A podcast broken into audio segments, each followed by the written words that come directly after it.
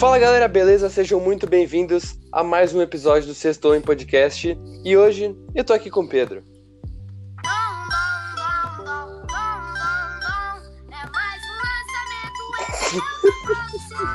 Bom dia, Tomás. Bom dia a todos. E a gente tá nessa pegada dom, dom, dom, porque os nossos dois queridos dons da liga, Tomás, estão voando. Estão voando.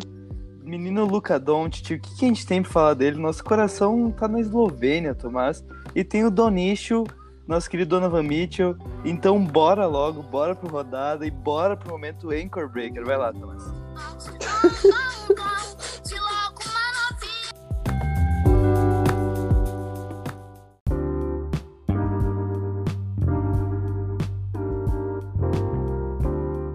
Tá, então galera, bora começar o nosso segundo episódio dos playoffs.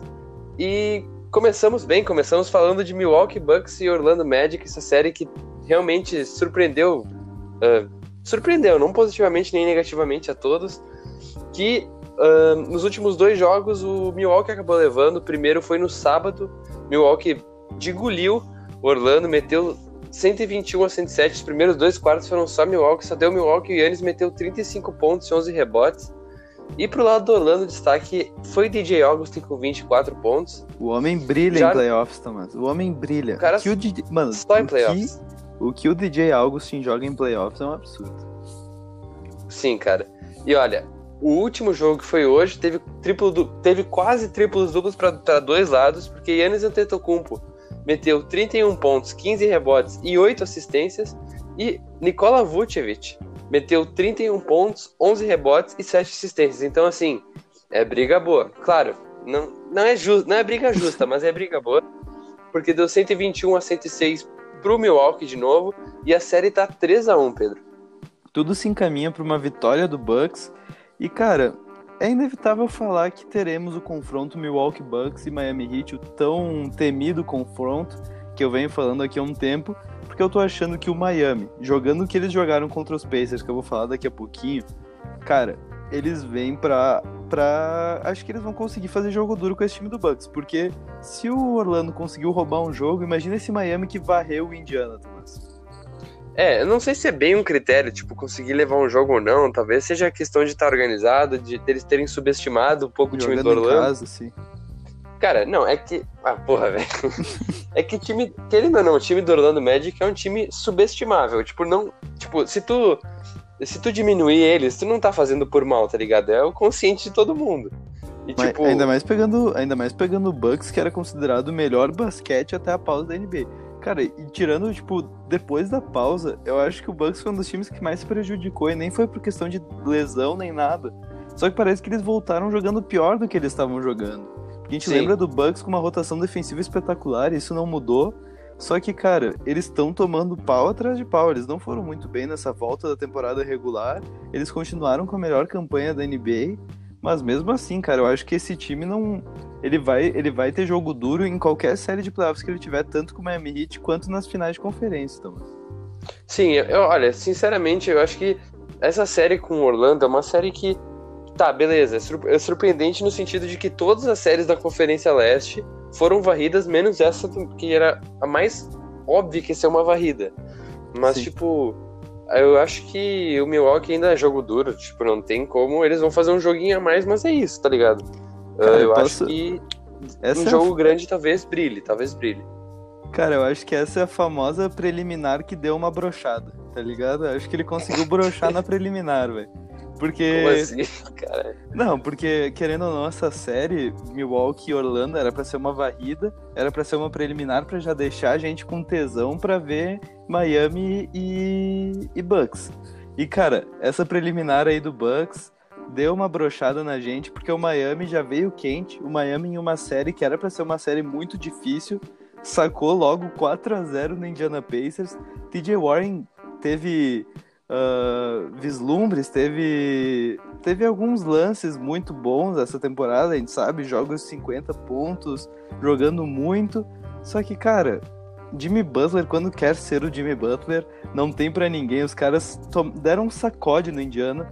No primeiro jogo que a gente tem que comentar foi 124 a 115. TJ Warren não jogou mal, cara. Ele tá, ele tá mal do perímetro, que isso é difícil.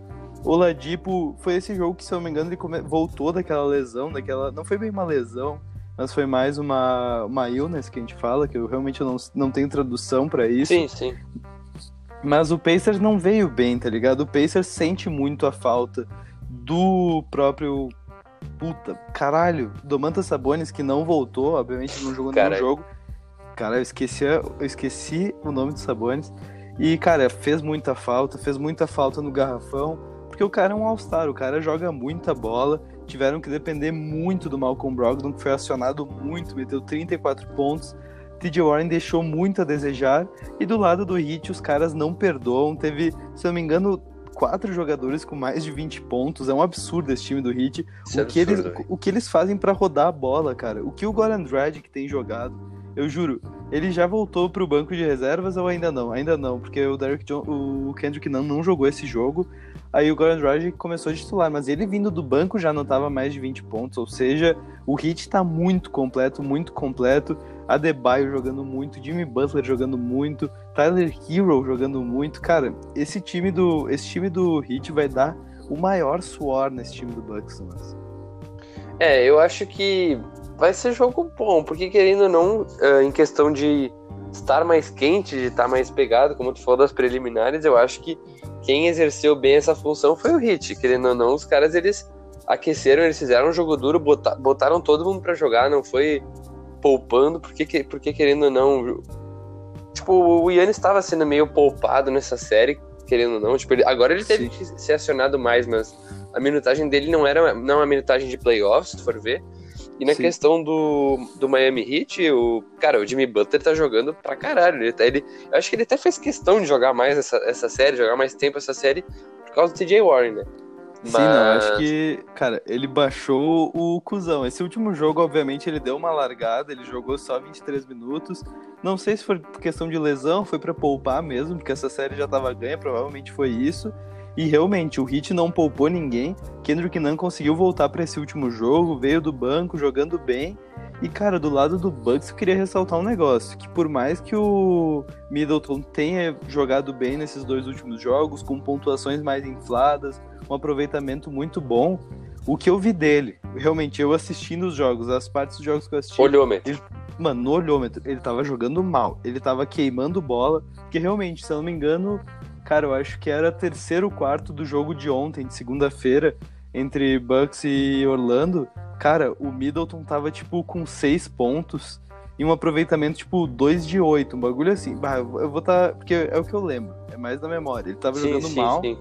Aí ele meteu umas duas bolas de três, uma bola de três e a falta, e ele despontou na pontuação, ajudou o time a ganhar o jogo.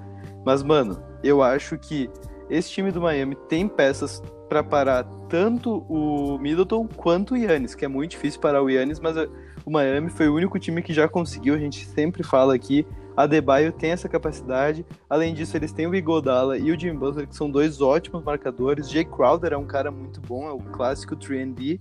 Então, cara, o que tu acha que vai dar? A gente já tá cantando a vitória do Bucks. É, a gente pois é, sabe que isso tá... é muito errado.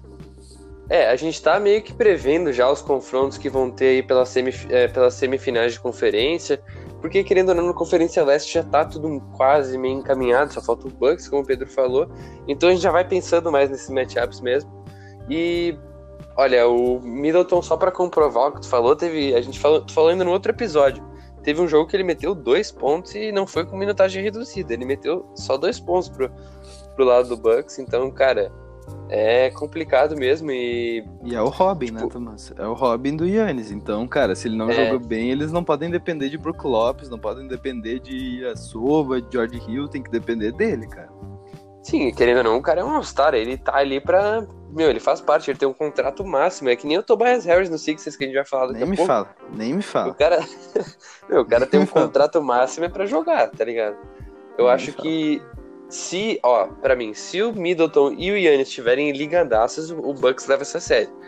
Mas, cara, se assim, se um deles estiver um pouquinho mais apagado, que provavelmente, se for para estar um pouco mais apagado, provavelmente vai ser por parte do Middleton, eu acho que isso pode prejudicar o Bucks e vai ser jogo duro daí, sabe? Sabe que eu tô achando? Que, tipo, se o Miami conseguir encaixar uma defesa já no jogo 1 contra o Bucks, assim, de surpreender, tá ligado? Chegar jogando muito no Sim, nível sim. do Portland contra o Lakers e acabar roubando o jogo 1, cara, eu acho que vai dar um. Vai ser um balde de água fria pro time do Milwaukee. Então, cara, se, eles, se o Miami conseguir fazer isso, conseguir jogar muito no primeiro jogo, eu acho que eles têm grande chance de levar a série. Porque, cara, eu- se o Yannis não tá jogando bem, é aquela mesma coisa do James Harden, é raro. Mas quando ele não tá jogando bem, o time não joga. Tipo, o time É não, verdade. não tem quem segure. Não tem Eric Gordon com 50 pontos aqui pra, pra salvar, cara. Não tem Deus Sim. Ex Machina no time do, no time do Bucks pra fazer isso.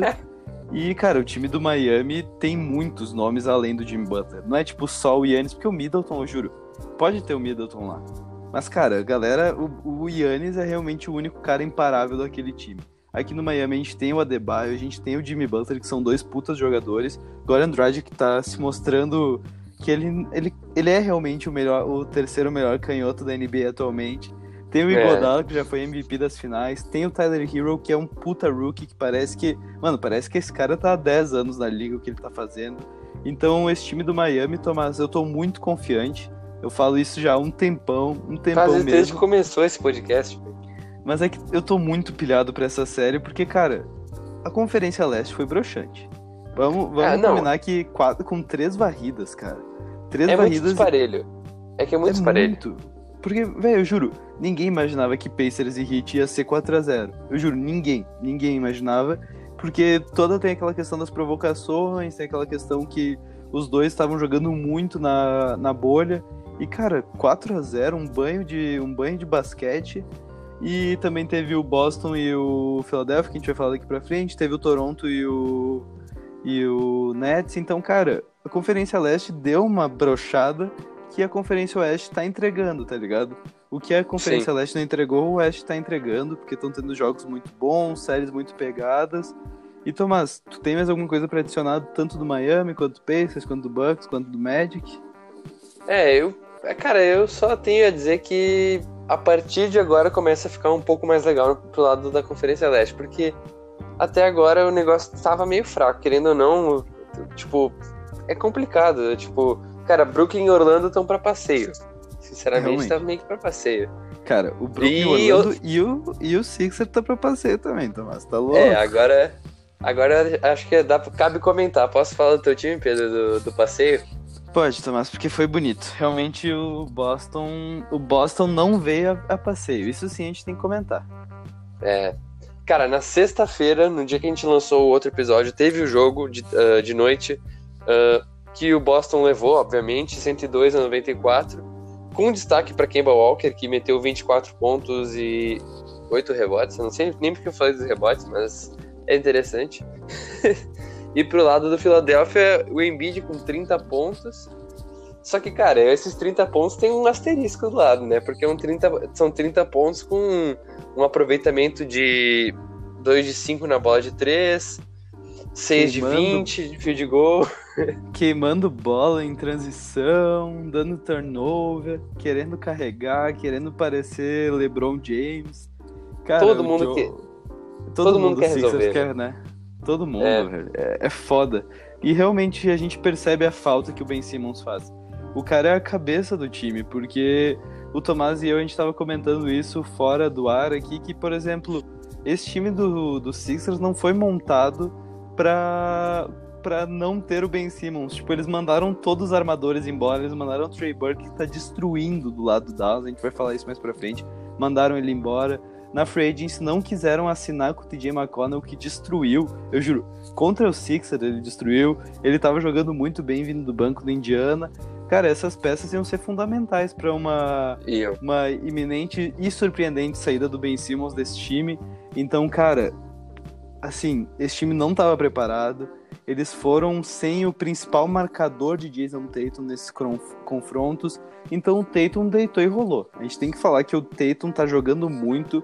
Ele tá entregando o que ele não entregou a temporada inteira, as últimas duas temporadas. O que ele não fez, ele tá fazendo agora. Jogos de 30 pontos, matando bola, sendo aquele bailarino que a gente gosta de ver em quadra. E, cara, o que, que o Jalen Brown tá fazendo, Tomás? Esse cara tá jogando muito. O Jalen Brown, cara, eu juro, ele nunca jogou tanto quando ele tá jogando esses playoffs. Eu juro, ele nunca entregou tanto quanto ele tá entregando agora. Então o Celtics vai vir muito embalado. Eu juro, o Celtics vai vir mais embalado que o Toronto, pro outro lado. É, não, é, acho que isso a gente vai ter que ver, mas, cara, ó, uma coisa que eu tenho que destacar do Boston é o Kemba Walker, porque querendo ou não, cada vez, cada, a cada jogo que teve nessa série dá para ver que ele tava mais perto do, do, do Kemba Walker, meio em Charlotte em 2017, 2018, que ele metia os joguinhos de 50 pontos, tá ligado? MVP Porque, cara, Kemba. Cara, no segundo jogo, no, no domingo, ele meteu 32 pontos, cara. O Jason Tatum, se não me engano, meteu 25, bah, 28 pontos. Kemba meteu 32, então assim, cara, cada vez mais o Kemba vem se, vem se mostrando e ele tá pegando os minutos dele agora, que ele estava com os minutos restritos nos, na semi-temporada regular ali, antes de começar esses playoffs aqui. Uh, ele tava restrito, agora ele tá jogando mais tempo, acho que na necessidade mesmo. Sim. Mas, cara, o Kemba Walker realmente vem bem sanguinário. E, de novo, nesse jogo que deu Boston 110 a 106, no domingo, cara, o Embiid meteu de novo 30 pontos, de novo com um aproveitamento bem mediano para um pivô, porque a gente sabe que geralmente o field, aproveitamento de field goal de um pivô é relativamente maior, né? Mas... Cara, é que o que o Embiid fez nesse jogo, ele jogou de, em todas as posições, menos na de pivô. Porque o cara queria meter bola em transição, queria levar a bola, queria jogar aberto, queria infiltrar, mas embaixo do garrafão pegando rebote, nada, né? Foda. Não, é, é fogo. E realmente agora eu acho que não cabe muito ver de pensar no Philadelphia. Acho que tá, tem a notícia que uh, Brett Brown foi demitido, né? É certeza já? Isso é certeza, já foi confirmado. E Tomás, muita gente, muita gente mesmo criticava o Brett Brown. Já queriam ele fora do time já faz dois playoffs. Antes de perderem pro Toronto, já queriam ele fora. E, cara, eu vou te ser bem sincero. Eu gostava do Brett Brown, nunca fui aquele torcedor que criticava ele, tá ligado? Porque pensa, ele tava sete anos no Philadelphia, ele começou o processo, ele começou lá com o Big Ja ainda no draft, ele tava meio Porra. que montando esse esquema. E Tomás, o Brett Brown fez coisas importantes pra esse time, isso a gente não pode negar mesmo. Porque o Ben Simmons, ele entrou na liga, ele já entrou na liga sendo um craque, ele já era a primeira escolha meio que óbvia no draft dele. Só que, cara, ele entrou pra jogar na posição 4. Se não fosse o Brett Brown ver as qualidades dele de point guard, eu acho que a gente nunca teria visto, ou não até o momento, teria visto Ben Simmons jogando na posição de número 1, jogando de armador. E querendo ou não, Verdade. isso foi um baita avanço pro time. A gente sabe que ele tentou jogar na 4 durante esses playoffs, só que a qualidade dele realmente é a visão de jogo, é o passe, é o atleticismo, é os mismatches. E, cara, se não fosse o Brett Brown, o Ben Simmons não teria se aproveitado nessa posição e se tornado um armador all-star, né? Então tem os lados bons do Brett Brown. Obviamente, ele estava fazendo um trabalho muito ruim, ele estava escolhendo rotações muito ruins, rotações de defesa péssimas. Ele tem um time muito defensivo que não conseguia defender. Ele tava com. Cara, a minutagem que ele dava pros jogadores estava toda errada, eu juro. Realmente o Brett Brown já tava. Já, já deu pra ele, ele tava cansado já. Tava Mas ele é um- largando já. Mas ele é um bom técnico, ele é um técnico, se eu não me engano, da escola do Popovich. Ele é um cara importante. E eu acho que, Tomás, obviamente já estão tendo os rumores do Pop saindo do Spurs, daí já, já entra na nossa cabeça, nossa, o Pop, é o Pop, é os guri. Ele vai pro Mas- Nets, cara. Não, ele vai pro Nets, obviamente. Primeiro que o Pop ia se encaixar muito bem nesse Sixers, eu tava falando pro Tomás. Cara, time defensivo, o Ben Simmons ia cair como uma luva pro, pro Popovich.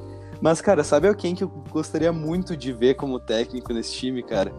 Não é nem Quem? não é técnico, Tomás, é técnica, que é a assistente do Pop, que ela já tá cotada pra ser a contratação, se eu não me engano, do Chicago Bulls. O Chicago Bulls que é ela Caralho. como técnica. E, cara, é uma é uma é um coach, uma coach, realmente eu não sei que artigo usar aqui, mas é uma coach muito boa da escola Popovich, ela sabe trabalhar a defesa. Se eu não me engano, ela treinou, ela comandou os Spurs em um jogo da bolha, foi a primeira, foi a primeira vez que uma mulher comandou um time na NBA.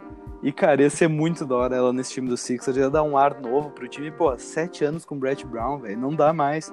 E eu acho que ela ia Não. saber aproveitar o Ben Simmons, ia saber aproveitar o Josh Richardson na defesa, o Al Horford na defesa.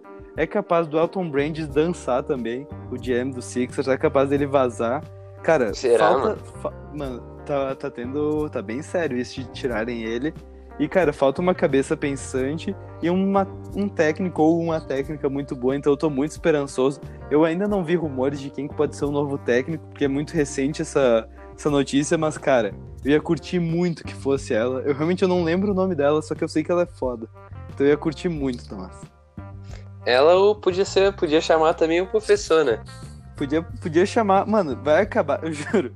Vai acabar, tu vai ver que vai estar o Celso Rotti lá. Porque sempre que falta. mano, sempre que. Sempre que tem Falta. um técnico. Mano, sempre que quando falta um técnico, o Celso Rotti aparece. Ou ele ou o Abel Braga, velho. Eu juro. É um dos dois aparecem lá, velho. O mano. Abelão é capaz de estar na NBA, velho. Mas o Abel não foi. Mano, o Abel foi campeão com o Fluminense, não foi? Deve ter sido, mas o Abelão. Mano, o Abelão vai estar no teu Pelicans, Tomás. Bota, bota seis meses aí pra te ver que ele não aparece fazendo uma coletiva. Que eles olham Celso cansado Rotti. dele. Celso Rotti nesse time. Tá louco? Não, tu vai Cara, ver, Tomás. Não. Tu vai terminar com. Tu vai terminar com o Abel Braga no teu time. Porra, isso é pra lá, velho. Mas ó, acho que agora a gente pode. Cabe a gente falar de Toronto Raptors e Brooklyn Nets. Depois a gente vê do matchup, né? Que vai, que vai ser entre Boston Celtics e Toronto. A gente pode até dar uma olhadinha. Sim. Mas por parte desse jogo de Tor Toronto e Brooklyn, o primeiro jogo aconteceu na sexta, que deu Toronto, obviamente, foi uma varrida. 117 a 92, com destaque para o Pascal Siakam, 26 pontos. E pro Fred Van Vliet, que, tava, que tá jogando no modo. Cesárea. Papai? No, no modo cesárea. o cara tá no modo, no modo... cesárea.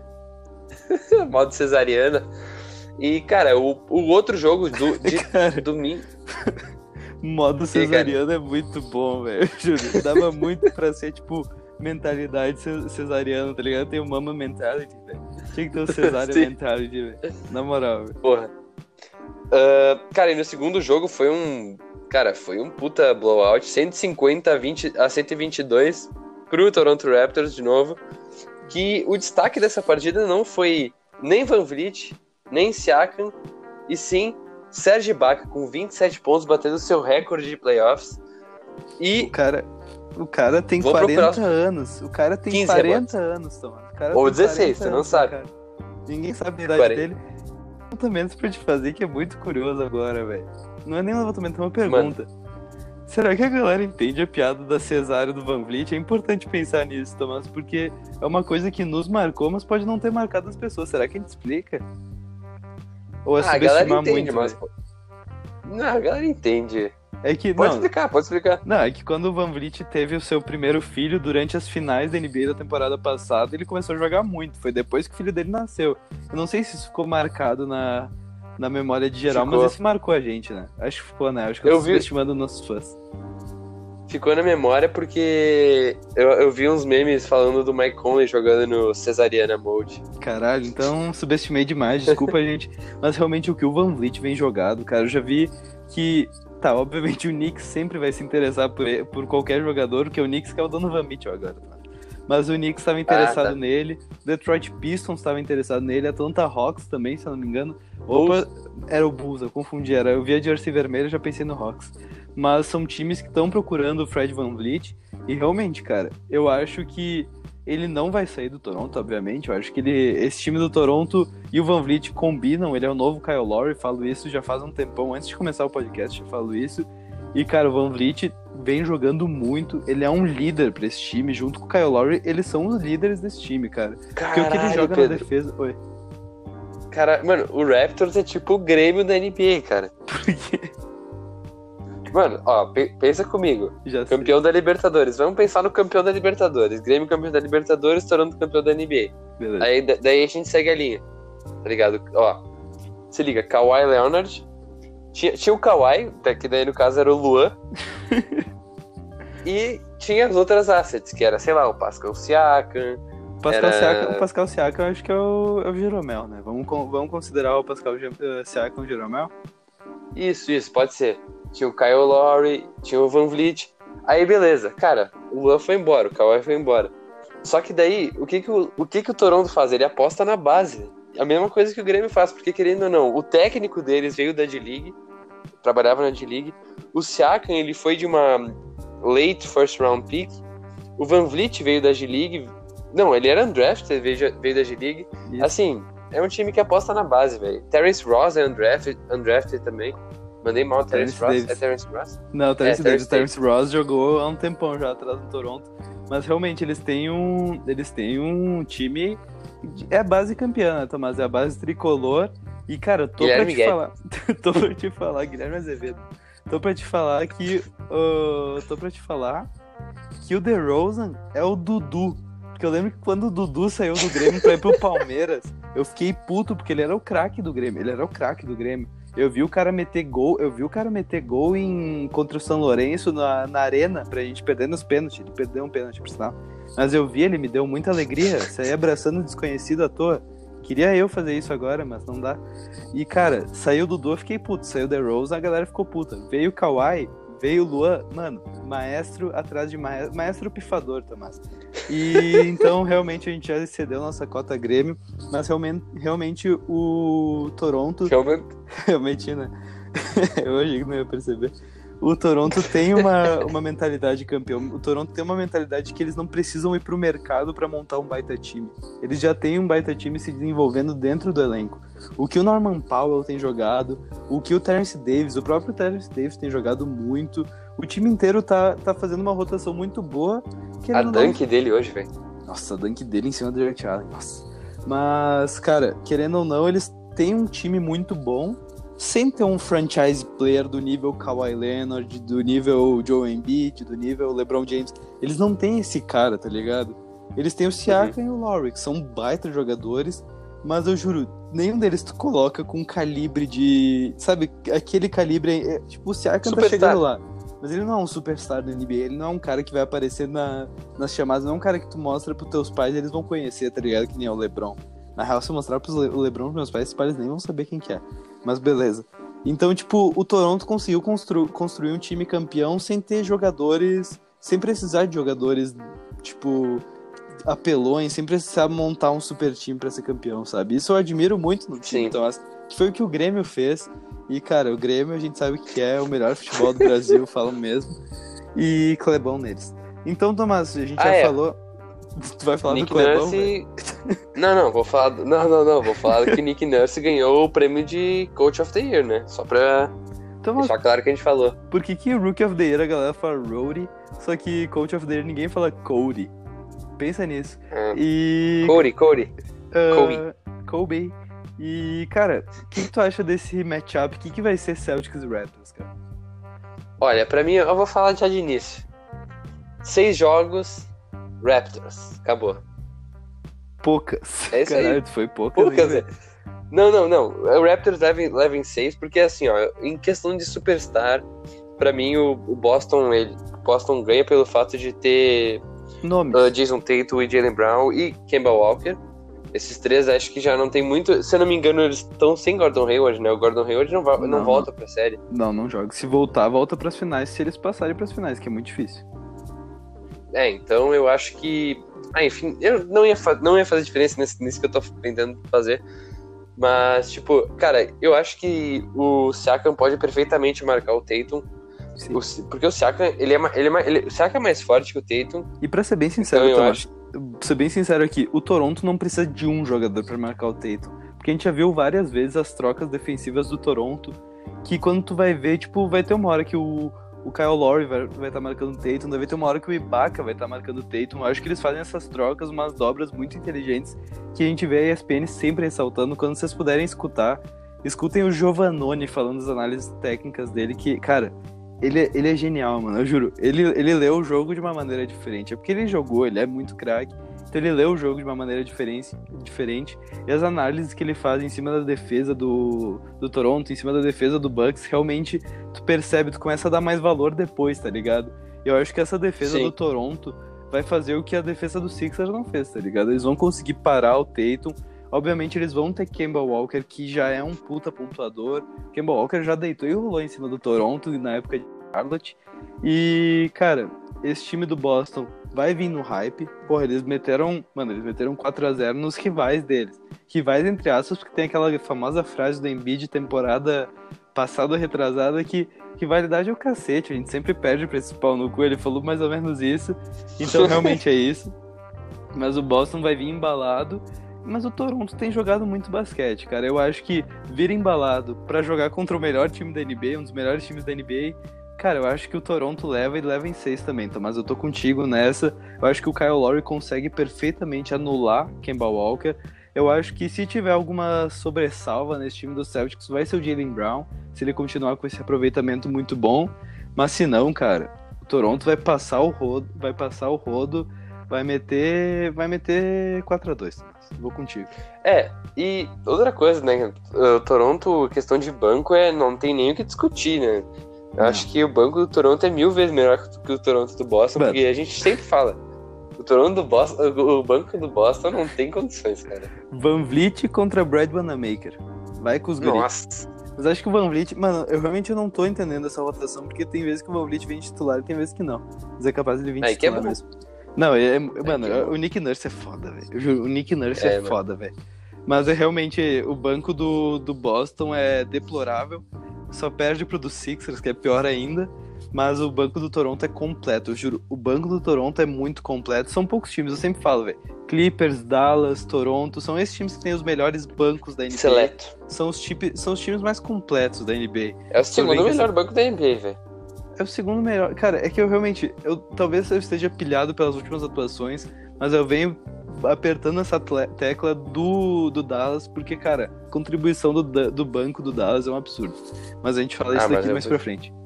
Mas Sim, realmente, pode- Tomás, pode. eu acho que o Toronto dá uma sova, né? Da... Cara, se eu não me engano, ó, eu posso estar falando muita merda agora, mas eu vi um bagulho que no último jogo ah, do. Não, eu não tô. Não é, não é, não é, não é minha, mas no último jogo da série do Toronto Raptors e do Brooklyn Nets, o banco anotou 100 pontos, velho. É, não, É sério. eles- É sério é, isso. mas, mas eles Sim. rodaram pra caralho. Não, é que eles pouparam, né? Tipo, Não, não, óbvio. Sim, claro que Porra. sim. Mas porra, velho. Não, 100 é, pontos tá. do banco. Tá, é que foi uma. absurdo. é, Eles, eles pegaram uma fotinha do Will Chamberlain, tá ligado? Segurando 100. Daí só que eles Caralho. botaram o banco inteiro do Raptors segurando, tá ligado? Que genial, velho. Na moral. E Tomás, antes da gente passar pra Conferência Oeste, só queria fazer um levantamento que eu me surpreendi com o Nets. Eu sei que eles tomaram 4x0 e tudo mais, mas o que eles jogaram sem Kyrie Irving, sem Spencer Dinwiddie, sem DeAndre Jordan, sem Kevin Durant, cara, com a adição desses quatro nomes que eu falei, o Nets vai ter um super time temporada que vem. É só ele- louvável, é louvável. Não, é, lou- é, mano, é a mesma pegada do, do Clippers, sem Paul George, sem Kawhi temporada passada. Já tinha um puta elenco, é capaz deles conseguirem fazer uma troca pra trazer mais uma super estrela, fazerem algum move na free agency, vamos ver como é que vai, vai estar o andar das coisas, só que, cara, o Brooklyn Nets vai estar com um puta time e os playoffs da próxima temporada eles não vão vir a passeio, Tomás. Eu queria comentar isso aqui antes da gente comentar um pouco sobre a Conferência Oeste. É, passando pra Conferência Oeste, eu acho que começamos com, com a série Houston Rockets e Oklahoma City Thunder, que o Thunder buscou, né, Pedro? Nesses últimos dois jogos foram dois pro Thunder e a série tá empatada 2-2. Ah, o primeiro jogo ainda lá, na, lá no sábado deu 119 a 107 pro Oklahoma. James Harden meteu 38 pontos e o Schroeder vindo do banco foi o líder de pontuação no Schroeder. Nos dois jogos, City né? Thunder com 29 pontos. Nos dois jogos ele foi Cara, o líder eu- de pontuação. Se eu não me engano, sim, esse jogo foi pra overtime também, né, Pedro? Foi, foi jogão. E, cara, foi, Foi uma só. merda. Mano, eu juro.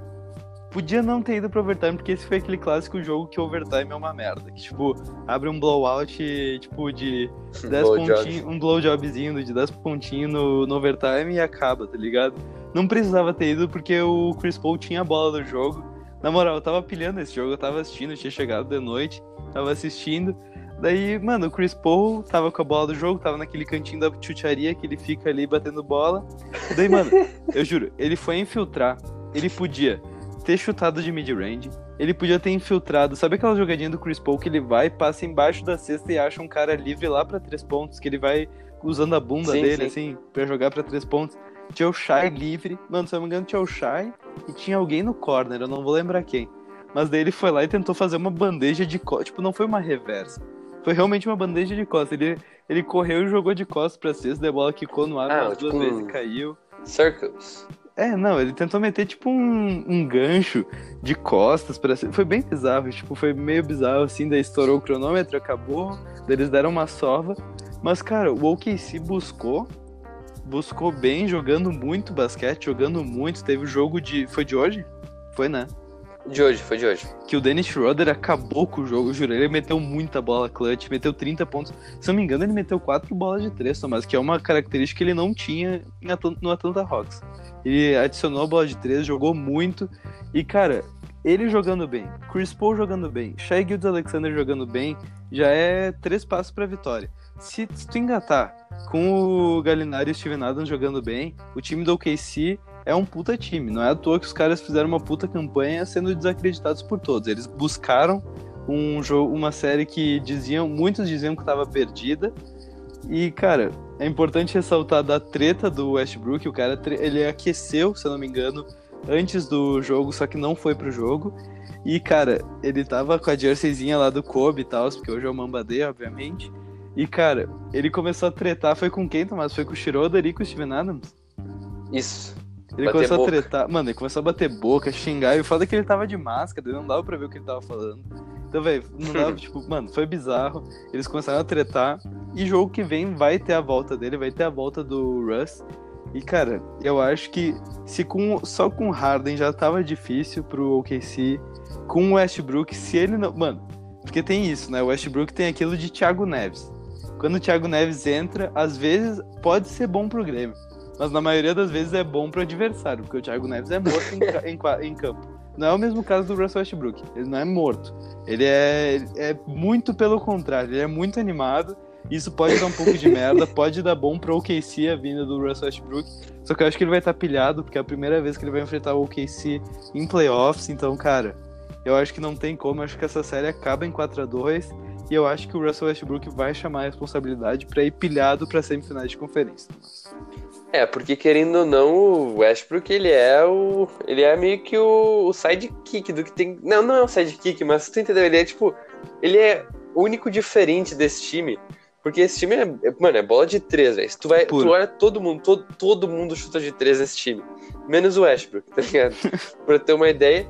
Pra ter uma ideia, eu, eu não sei se pode ter algum recorde esse jogo, mas esse jogo teve 58 tentativas de bola de três pro lado do Houston Rockets, cara. Isso é meio absurdo. Foi tentativas? Foi tentativas. Bah, que merda. Não, o Russell Westbrook até chuta de três, ele só não acerta, né, Tomás? Ele, chutar, ele chuta, cara. Chutar, ele. E é cada tijolada, eu juro.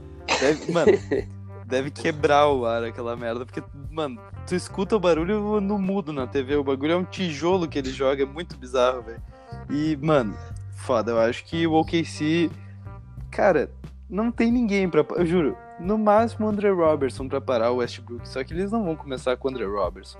Então, Ou cara, eu o acho Dortz que... lá, o Lugan Dortz. Lugan Dortz tá jogando muito. Mano, ele tá jogando muita bola. Harden, mano, sim, pra caralho. Véio. Tá jogando muito, muito, muito. Eu acho que ele, ele é um cara importante que, pra mim, não. Mano, eu juro.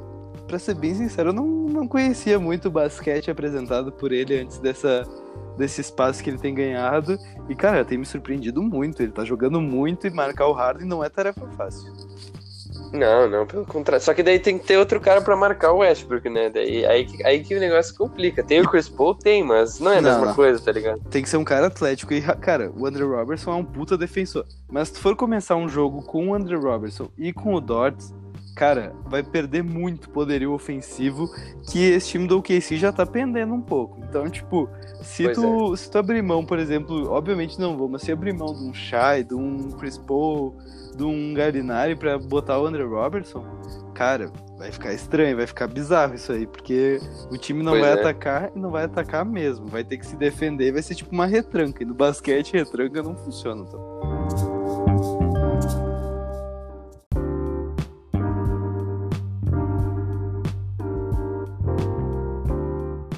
E aí, pra seguir, a gente teve o nosso querido Utah Jazz surpreendendo todo mundo, Thomas. Da moral, surpreendeu, né? Os caras ganharam em dois jogos, surpreendeu a estaria estar 2x2, ia ser um joguinho mais morno. Os caras enfiaram logo 3 x 1 no Denver Nuggets. O jogo. Puta, quando é que foi esse jogo? O primeiro jogo, Thomas? Foi sábado? Sábado. Não, sexta. De... Sexta? Nossa, faz sexta. tempo. Deu 124 87 pro, pra Utah. E, cara, o que que o menino Dom que, que o menino Dom tá jogando? Eu juro, o time inteiro do Utah Jazz, esse, esse jogo não foi nem do Donovan Mitchell. Esse jogo foi do nosso querido Cesária. Foi do nosso querido Mike Conley, que foi a volta. Mano, o cara voltou e falou assim: ah, esse jogo é pra ti, filho barra filha, eu não sei se é menino ou menina. Cara, o Mike Conley meteu 27 pontos, jogou muito, eu juro. É esse Mike Conley que a gente esperava ver quando ele entrou no, no Utah Jazz lá no início da temporada. E, cara, eu acho que é muito mais importante ele entregar esse bom basquete nos playoffs do que entregar Nossa, no início da com temporada. certeza. Então, Tomás. Cara, eu juro, o Joe Ingles pode não ter jogado nada, tudo bem, cara, pode não jogar nada. Porque o Mike Conley fez o que ele. Mano, Mike Conley, Donovan Mitchell e Rudy Gobert, todos com mais de 20 pontos, o que era pra ser o Big Three do Utah na sua essência. E, cara, Utah Jazz sem Bogdanovich, obviamente ele já tá sem Bogdanovich há um tempão, mas os caras conseguiram ganhar dois jogos seguidos desse time do Denver, que não é um time muito fácil de se ganhar, cara. Jokic vem jogando mal, vem forçando bola. A gente já vem falando aqui há um tempinho que o Jokic tá forçando muito a bola.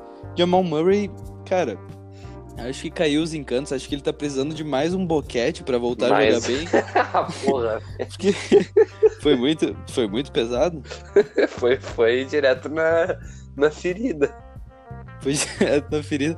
Porra, 12 pontos não dá, cara. Não dá pra meter 2 de 8 do perímetro e meter outro jogo de 50 pontos. É muito, muita variância, Tomás. Muita É. variância que não dá pra entregar. Porque no, no outro jogo que a gente teve depois no domingo, Utah ganhou de 129 a 127 em um jogo muito bom.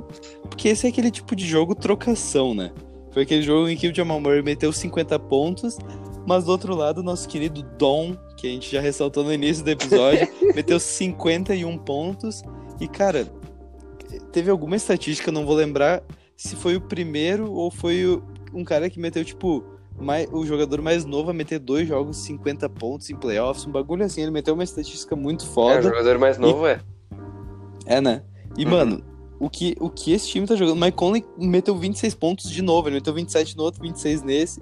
E essa atuação dele ficou apagada, porque o Donovan Mitchell simplesmente acabou com o jogo, cara. Além de ter metido 51 pontos com aproveitamento muito bom, jogando defesa, porque se não me engano, quem tá marcando o Jamal Murray é o Donovan Mitchell em vários matchups. E, cara, o Jordan Clarkson vindo do banco com 24 pontos. Esse time do Utah, Tomás, esse time do Utah é tudo menos broxante. Os caras estão jogando muito e eu não A duvido eles falou. fecharem a série num 4x1, velho. A gente falou, cara, que a da Jazz. Meu, todas, toda, toda a página que a gente viu, a galera tava falando Denver. E que é justo que, tipo, cara, Denver é a terceira seed. Não é justo, mano. Não é justo, Cara, porque ninguém, ninguém em sã consciência pilha esse Denver Nuggets. Ninguém que assista um jogo Denver Nuggets, filho Denver Nuggets, velho. É que ninguém assiste pra saber se eles são tudo isso mesmo. A gente vê eles lá em terceiro e fala, ah, cagada. Não, mas, cara, sério. ahn, do Mike Conley, que dá pra ressaltar que agora ele- a, bola, a bola de 3 ele não tá errando, porque pelo visto, naquele primeiro jogo ele meteu 7 de 8 e agora nesse ele meteu 4 de 8, então o negócio Esqueci de tá. falar, foi, foi o, O negócio- playoff career high dele, né? Cara, o negócio uma- tá brabo. Nossa. E se eu não me engano, eu acho que esse, esse- esses 51 pontos do Donovan Mitchell ele fica ah, junto com Michael Jordan e LeBron James. Não, não, putz, eu posso estar falando merda. Cara, é Michael Jordan, caralho. Que tipo, meteram mais de 50 pontos em, do- em- em- na mesma série de playoffs. Eu acho, eu acho que tá confundido com aqueles stats do Luca Doncic, ah, Michael Jordan, LeBron James, que tem que, tipo, buzzer beater com mais de 40 pontos. Mano, é Michael Jordan. é- Não, não, é É que o Michael Jordan tem todas as estatísticas, né? O Michael Jordan e o LeBron estão em todas. Michael Jordan e Allen- Allen Iverson. É isso, Michael Jordan Caralho. e Allen, Allen Iverson. Esses, esses, esses três aí. Ah, E o posso estar Allen falando Iverson? muita merda. Mas foda-se. Tomás, esquece, esquece. Donovan Mitchell é os guri. E, cara, deu pra ver que o Denver Nuggets acho que fincaram, assim, acho que fincaram na, na costela deles. Acho que ficou meio sério porque o Mike Maloney parou de palhaçada, parou de pôr o ball ball só pra se divertir ali. Ball ball não entra mais. Kids Bay Diop também não entra mais. PJ Dozier que tiveram minutos nos primeiros jogos dessa série. Tava tudo lindo, tudo muito bonito. Agora nem o Michael Porter Jr. tá começando a titular mais esse time. Eles já botaram o Jeremy Grant pra jogar. E, cara, realmente, esse time. Cara, esse time do Denver. Não dá, tá? Mas eu acho que o Utah vai fechar a série em 4x1 mesmo. E, cara, o Donovan Mitchell vai vir muito quente pra próxima série. Vai vir muito quente, muito quente. Olha, eu acho que. Meu, eu tava vendo a entrevista do Donovan Mitchell, eu tava vendo ele falando, tá ligado? Eu tava ouvindo. Daí eu comecei a pensar no bagulho do Utah Jazz. Fazer... Eu comecei a meio que relacionar o Utah Jazz Com o Chicago Grêmio. Bulls. Do... Não, com o Chicago Bulls do Michael Jordan. Só que o Chicago Bulls. Cara, do segundo título do Michael. Não, mentira. Quando que o Kukoc. Eu não lembro quando o Kukoc chegou, tá ligado? Mas Sim. quando ele chegou, eu comecei a pensar, meu, porque, tipo, querendo ou não, o Donovan Mitchell tá jogando pra caralho, velho. E quem Cara. fez essas porra foi o Michael Jordan, mano. Assim, O Donovan Mitchell. Mano, o Donovan Mitchell, eu acho que, na moral, atualmente, dos jogadores jovens, ele é o jogador mais clutch em playoffs. velho. Eu sei que o Don't é que o Don't tá no seu primeiro playoff. Mas, cara, o Donovan Mitchell já são três na, na carreira. E se eu não me engano, no primeira, na primeira vez lá que eles eliminaram o OKC, ele já tinha metido um jogo de 50 pontos ou um jogo de 40 pontos, se eu não me engano. 40 e poucos, 40 e poucos. É, foi uns 45 pontos, tá ligado? Então, Uhum. mano, Donovan Mitchell joga muito e joga em playoffs. Playoffs é o habitat dele. E o que a gente mais gosta de ver são jogadores assim, cara, que brilham onde tem que brilhar, tá ligado? Eu não duvido dele levar esse Utah à glória máxima um dia. É, eu, ó, quanto, quanto que tu. Quanto que, Eu caralho, me senti muito jornalista agora, velho. glória máxima. viajei, viajei. Quanto que tu aposta nessa série? Tu acha que fecha num 4x1? Fecha num 4x1, eu acho que eu juro. O Rudy Gobert, eu falei, velho. Dá, dava um jogo, dois pra ele acertar a defesa no Jokic. O Jokic não consegue nem respirar, velho. Consegue Aí nem é respirar. Porque você É, lembra que no, você lembra que no jogo 1 ele tava metendo aquelas bolinhas de três, cagada, Sim, que sim. o Gobert tava dando espaço. Agora Ele o homem meteu. É, agora o homem meteu 30, eh, 3 de 10, 30%. Nada a ver. Bah. O Jokic já sucumbiu aos pés de Gobert. Aí, cara, não tem. Agora o Utah, o time Covid, o famoso, o time que parou a NBA, vai ser o time que vai parar a NBA agora pra Com o caneco. bom. Com o caneco. Caneco. Com o chopão. Chuplets. Mano, as ideias dos caras, velho. Eu sou Utah até morrer agora. Utah, Portland e. Foda-se. Cara, vamos passar pra uma série que tava acontecendo até agora há pouco. Que foi Los Angeles Lakers e Portland Trail Blazers. O primeiro jogo, se eu não me engano, aconteceu no sábado, que deu Lakers. ah, LeBron com quase um triplo-duplo de 38 pontos, 12 rebotes e 8 assistências, quase triplo-duplo. E pro lado do Portland, Damian Lillard com 34 pontos. Só que Com não foi o suficiente. fudido. É, não foi o suficiente, cara. Apesar dele ter me- metido esses 34 pontos, dá pra ver que o time inteiro do Portland tá sentindo um cansaço de ter feito todo aquele struggle pelos playoffs. Tá cansado, né? Cara, eu acho que acabou o sonho, Tomás. A gente pilhou muito, como todo mundo. Eu juro, todo bom torcedor de basquete tava torcendo pro underdog, tava torcendo pros Blazers. Os Blazers estavam vindo uma campanha espetacular, ainda ganharam o primeiro. Eu juro, terem ganhado o primeiro jogo foi tipo. ah, Mano, hypou, hypou todo mundo. Só que realmente o Portland tá sentindo, porque é um time velho. Querendo ou não, o Damian Lillard já tá chegando aos seus 30. Carmelo já tem o que? 35, tem a idade do LeBron, 36, se eu não me engano. São nomes mais velhos, são nomes que vão sentir um cansaço, ainda mais numa série muito física como essa tá sendo. Tá cobrando muito Damian Lillard, se eu não me engano, no blowout que rolou hoje, na, na segunda-feira que a gente tá gravando. Cara, o Dame saiu no meio do jogo também, não, não tinha muita chance, mas ele saiu de novo indo direto pro vestiário, ele não ficou no banco, ele tá sentindo dores. Obviamente, o cara fez um. Mano, o cara fez uma streak daquele nível que ele tava fazendo quando. antes da, da morte do Kobe, se lembra? Que ele tava numa sequência muito Sim, foda. sim. Ele teve as homenagens pro Kobe na. que ele meteu 48 pontos. Cara, ele tava nesse nível, jogando muito. E não tem como um jogador de 30 anos manter esse pique em uma série de playoffs, ainda mais contra um time do Lakers, que por mais que não seja um time completo, quando todo mundo tá jogando bem, é impossível ganhar desse Lakers. É Não tem como. No jogo de hoje, no blowout, que deu 135 a 115, cara, tem o Big Three do Lakers, que a gente gosta de falar. Kuzma, KCP e Danny Green. Que esses três jogaram. O que a bola de três estava caindo, que era uma coisa que a gente não via nesse time do Lakers. Cara, eles estavam matando muita bola. O Kuzma, eu até vou ver quantos pontos que ele terminou o jogo, porque a gente largou no meio pra gravar pra aqui. gravar. Não, a gente largou pra gravar, é importante falar. Mas o Kuzma, mano, juro, o Kuzma acabou com o jogo. Ele meteu o quê? 18 pontos, 5 de 9, tava matando muita bola. LeBron jogando muito. E Tomás, Anthony Davis com apenas 17 minutos meteu 18 pontos. O cara foi poupado praticamente o segundo tempo inteiro. E Mas mesmo assim o Lakers, mano, mesmo assim o Lakers dando uma sova. E Tomás, eu acho que o que a gente tem que ressaltar que o Lakers tá tomando vantagem que a gente comentou ainda no pré-playoffs os rebotes ofensivos, é a tábua ofensiva do lado do Lakers, que cara, o Portland deixa muito a desejar. O Nurkic, que é um reboteiro, não tá conseguindo resolver. Whiteside, que tem suas médias absurdas de 15 rebotes por jogo, é muito cansado em quadra esse cara. Tomás até falou que o cara joga sem vontade e joga mesmo. O cara não pula pra pegar um rebote, ele pode ser grande, mas cara, o Dwight Howard dá a vida pra um rebote ofensivo o Whites- Whiteside não faz nem box out, velho. Porra, aí não É dá verdade. pra um time de playoff. Mano, o Carmelo, eu juro, teve uma hora que o Carmelo tava puto, cortou a câmera pra ele. E, mano, no ouvido dele tá puto com o Whiteside. Foi bem uma bola que ele perdeu um rebote muito besta, velho, na defesa. Então, tipo, obviamente esse Portland já tá, já tá meio que se despedindo aos poucos. Mais pela questão física, que foi o que a gente comentou antes.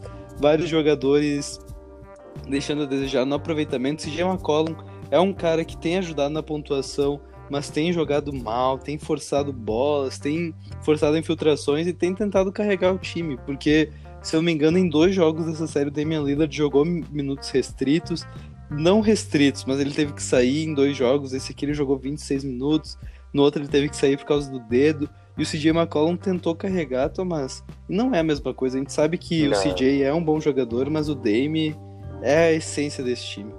É outro nível, cara. Não, não tem muito o que fazer. E porque, querendo ou não, o Dame tava carregando esse time. Tipo, na- tipo tá, o Nurkic tava jogando bem pra caramba, o Carmelo tava jogando, até o Gary Trent tava jogando, mas assim.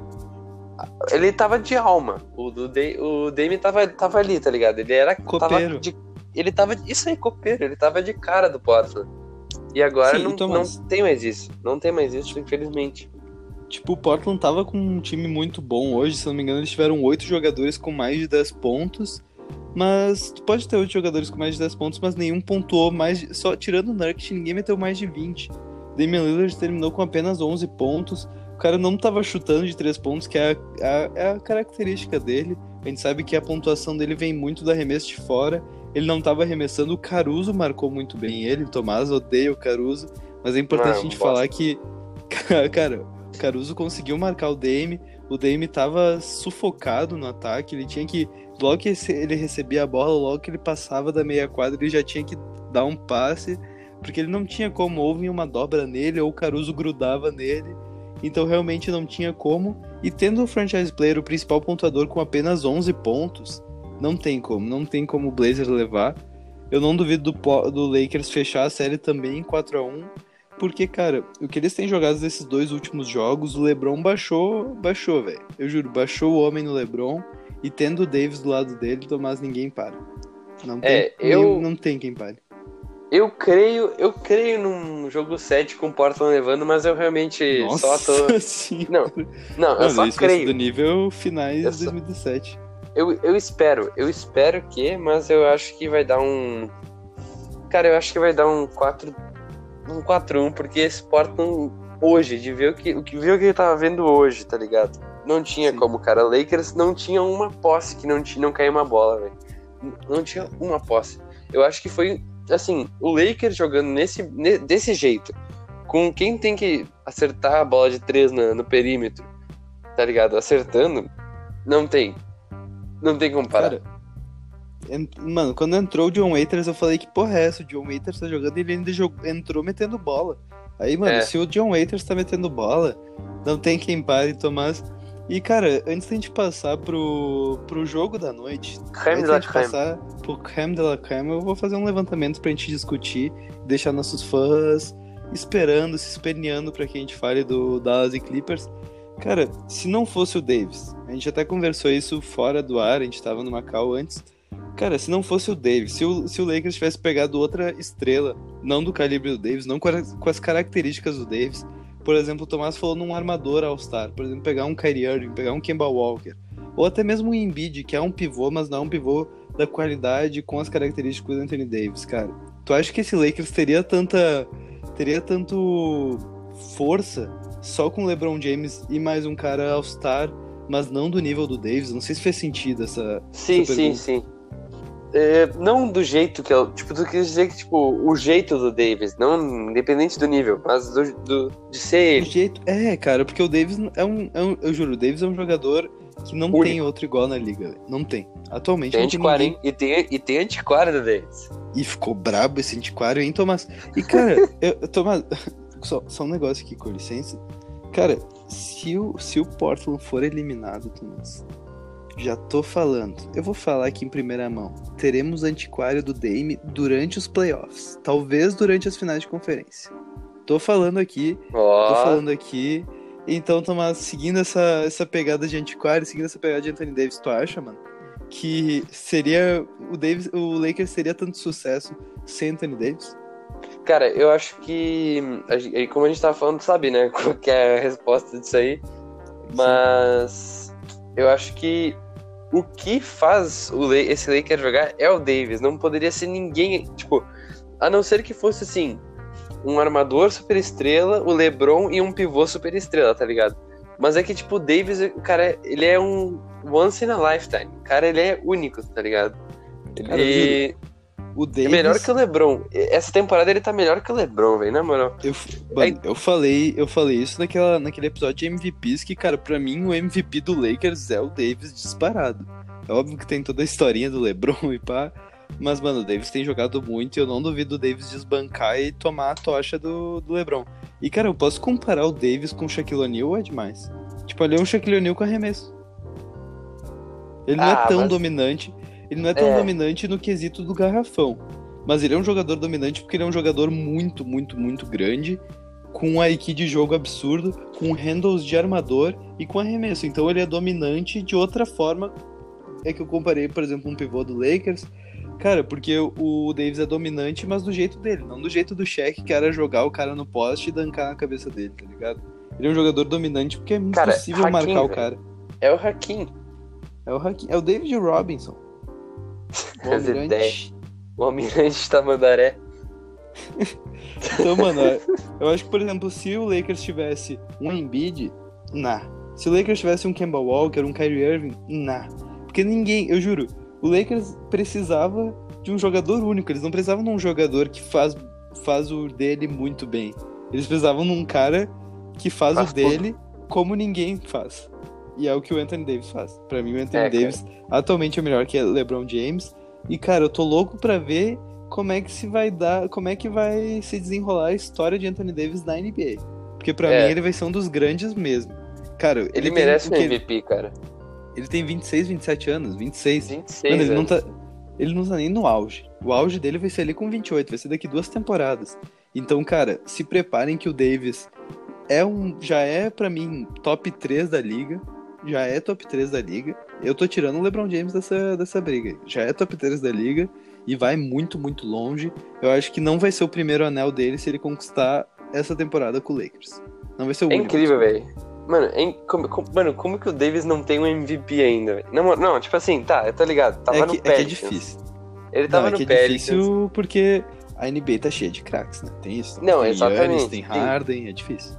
Cara, mas assim, como tu falou, daqui a dois anos eu acho que cai o MVP na conta do, do Davis.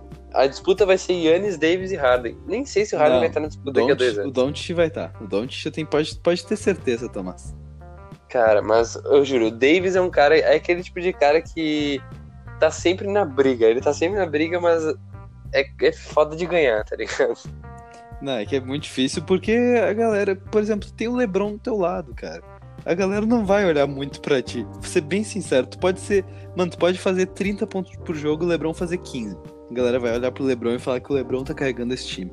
Mas não é isso, cara. Pra quem vê o jogo do Lakers, tu percebe que o LeBron pode meter 30 pontos, ele pode infiltrar como se ele tivesse 16 anos.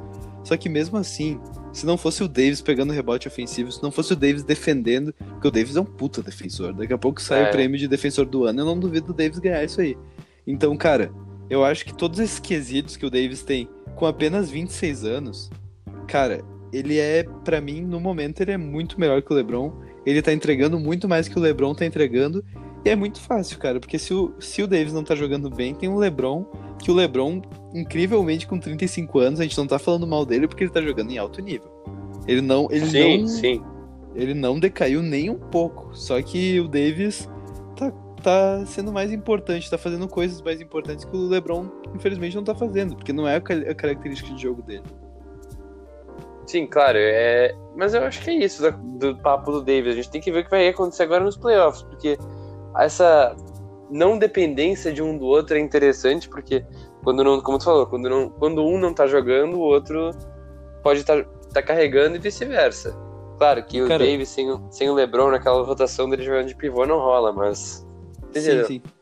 Não, mas é tipo isso, porque, por exemplo, quando tu coloca duas estrelas em, em quadra, tá ligado? Quando tu coloca duas super estrelas, melhor falando, por exemplo, Kawhi e Paul George, tem várias vezes que tu não vê um jogo de dupla, tá ligado? Tu não vê o Kawhi e o Paul George fazendo jogos de dupla, sendo meio que, tipo, uh, deixa eu pensar, puta, eu ia comparar Adriano Imperador e Wagner Love no Flamengo, tá ligado? Tu não, tu não tem esse jogo de dupla. É que tem aquela jogadinha que é clássica, que eles vão fazendo uma tabelinha até o gol, tipo, só toca, só toca neles dois a bola, que é muito foda, eu lembrei disso. Mas não, não, eu não, não é, tipo, isso. Tu coloca duas superestrelas, elas conseguem jogar juntas, tipo, não fazer o jogo delas separado. Porque, por exemplo, Sim. o Paul George e o Kawhi fazem os jogos, os jogos deles separados. Eles pontuam muito, mas tu não vê eles jogando juntos, tu não vê os dois dando assistência um pro outro. E, cara, o Davis e o, e o LeBron deram muito certo. Eu juro, eu não, não, não sei, velho, se teve alguma outra dupla, pelo menos nos últimos, nos últimos anos, que tenha dado tão certo quando eles dão juntos, tá ligado?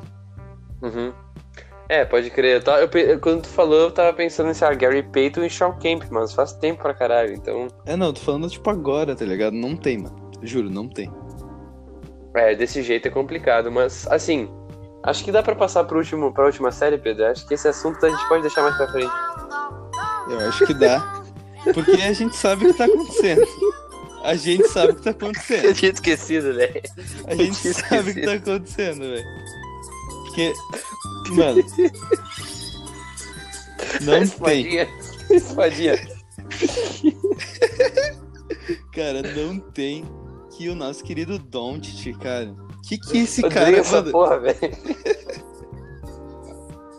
cara, o que que o Don, mano, Doncic, velho. Cara, o que, que tu tem pra falar dele? Na moral, o que, que tem pra falar dele? Olha, é, é pra falar do Doncic ou é pra falar da série, Pedro? Cara, pra mim a gente só falava do Don't ia dormir, velho. Que já é duas da manhã. E, velho. não, não, mas a gente fala da série, mas, cara, o que, que o Don't. Mano. Nossa senhora. As ideias, cara. As Olha, é, falando da série mesmo, a, a tá empatado 2 a 2 Tá tudo igual. A gente falou que essa série ia ser pegada ainda no. Uh, inflando expectativas. A gente Antes tava falando. Até... Antes, Antes até. Cara, não, mas é que no inflando expectativas a gente falou que um dos únicos times daquele bolo todo que conseguiria fazer jogo duro com o Clippers seria o Dallas. E dito e feito, cara, quem tá fazendo jogo duro é o Dallas. E, cara, primeiro jogo lá deles. Uh, uh. Cara, quando é que foi o primeiro jogo? Foi sábado, se eu não me engano. Deu 130 a 122 pro Clippers.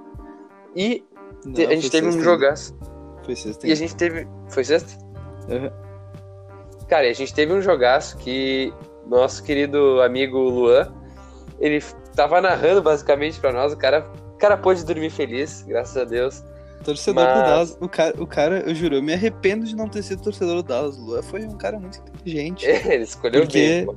Mano, na moral, teu, mano, o Doncic, eu juro, o Doncic vai ser do nível do Dirk Nowitzki, velho. Ele não vai sair nunca e não duvide tirar um anel aí, um MVP ou outro.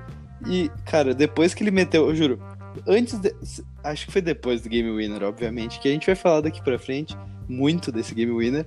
Mas, cara, eu falei pro Tomás, velho. Desculpa Michael Jordan, velho, mas o Don't, velho, o cara vai ser o GOAT. Eu falo ah, mesmo, velho. Não mano, sei, não sei. Tomás, não essa sei, discussão, cara. mano, eu juro dar um episódio inteiro essa discussão.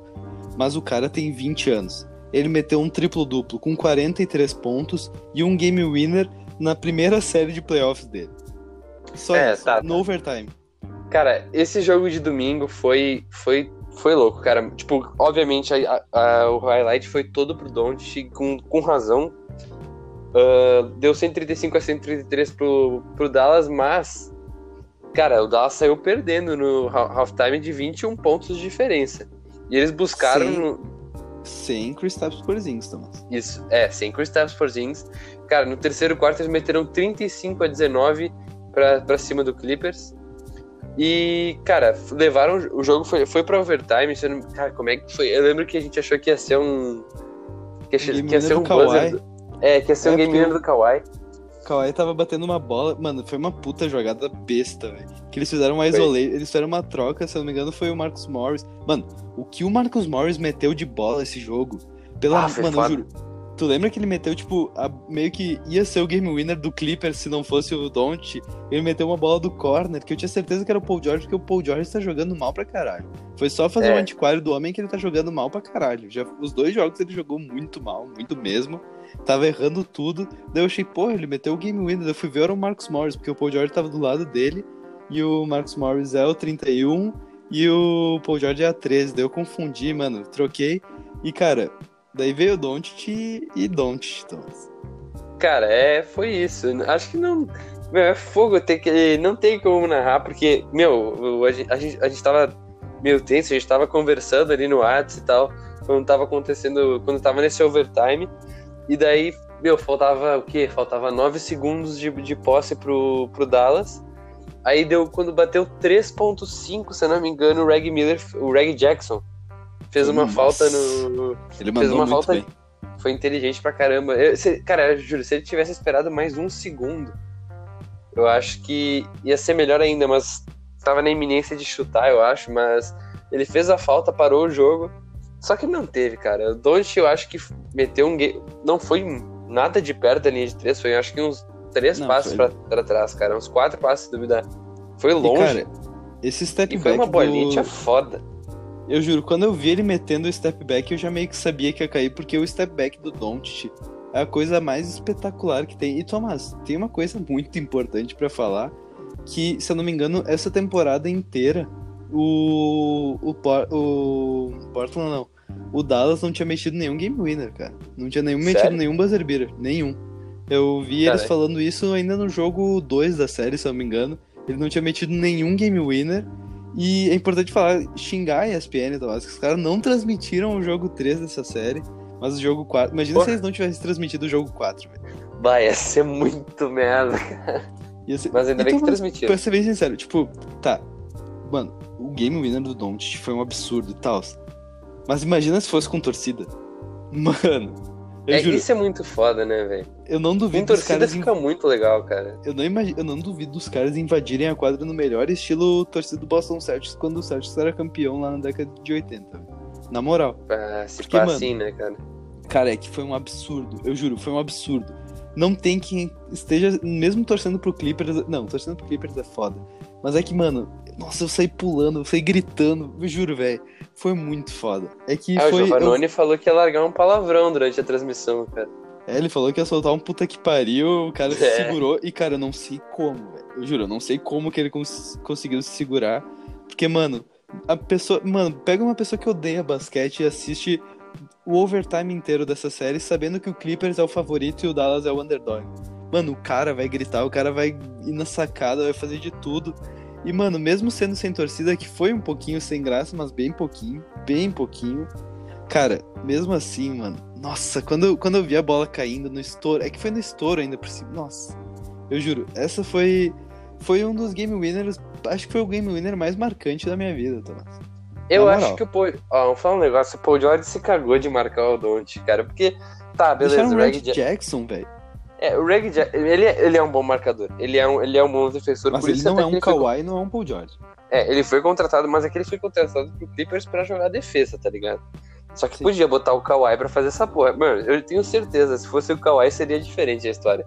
Sem, sem, sem cozice, mas seria diferente. Mas... Mas o Don't, mano, Don't é o Don't, Tomás, eu juro. É, é. O cara tem é 20 anos. Mano, eu só vou ler aqui, ó, pra vocês. 20 anos na cara, Luca Doncic tem quase a nossa idade. Meteu 43 pontos, 17 rebotes, 13 assistências, 4 de 10 do perímetro, 18 de 31 de field goal em 45 minutos. O cara é simplesmente uma máquina, velho. Eu juro, o cara é simplesmente uma máquina. O cara, mano, e fez o time jogar, velho. Se ele faz isso com, mano, se ele faz isso com 20 anos, imagina que ele vai fazer isso com, sei lá, 26, 27 anos, velho. O cara vai meter triplo duplo com 80 pontos. Esse é o primeiro, o primeiro da história, velho. Ah, moral, cara, mano. Eu juro, eu não consigo imaginar. Eu não consigo imaginar o Don't evoluindo mais do que ele tá agora. E o foda é que ele vai. Mano, o cara tem 20 anos e é o quarto na corrida pra MVP. Fogo, eu não sei nem o que falar, na moral. Não tem o que falar, mano. Deixa ele falar por si. Não tem, deixa ele falar, velho. Cara, que que é isso, Thomas? Que que é isso? Cara, é. Eu acho que foi esse episódio, né? A gente tem que esperar. Cara, o Clippers tomou dois, dois buzzers, né? Na cara, é, ainda essa, tem, essa season, essa bubble. E Bahia. eu não sei muito mais. É, foi esse episódio, né, Pedro? Não sei que tem mais alguma coisa pra adicionar. Olha, pra quem tava ouvindo desatento essa última parte, volta e percebe que a gente falou muito, só que ao mesmo tempo a gente falou muito pouco. Porque basicamente se restringiu a gente falando, mano, o Luca Doncic é pouca. Se vocês quiserem um resumo do que a gente falou, foi isso. Porque a gente só falou, nossa, não, Luca. Ah, e, mano, é que não tem o que falar. Eu juro, tentem pegar e contar para alguém esse lance. Tentem contar para alguém esse jogo. Vocês vão travar nessa porra, véio. Vocês vão travar, é isso.